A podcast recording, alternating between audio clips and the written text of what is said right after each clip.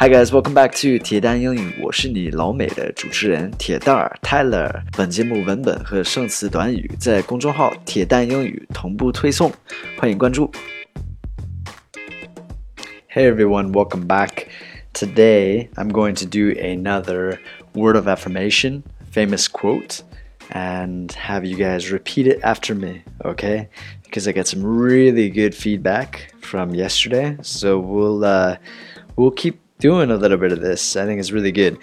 今天呃又来了一个名言名句这样的，然后就是是 C. JoyBell C. 呃说的几句话，然后我先读一遍，然后读完了之后啊、呃、我要再读一遍，然后这是每一句会留一段时间，你可以重复我说的话哈，就是模仿我，一定要说出来，练练口语嘛。So here we go. Read it one time. Normal speed. The only way that we can live is if we grow.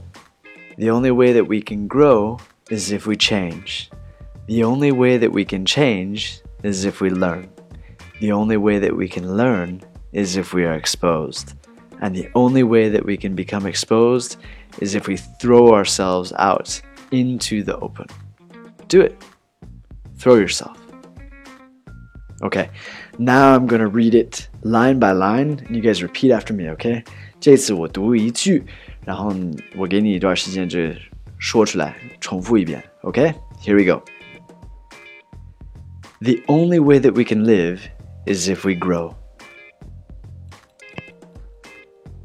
The only way that we can grow is if we change. The only way that we can change is if we learn.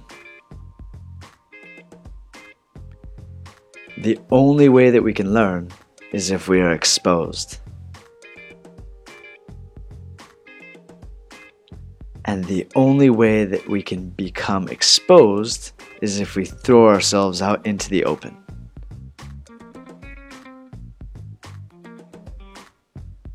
Do it. Throw Yourself.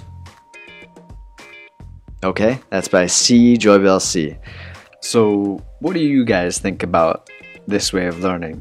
Please give me your feedback. Leave me a comment below. Let me know what you think.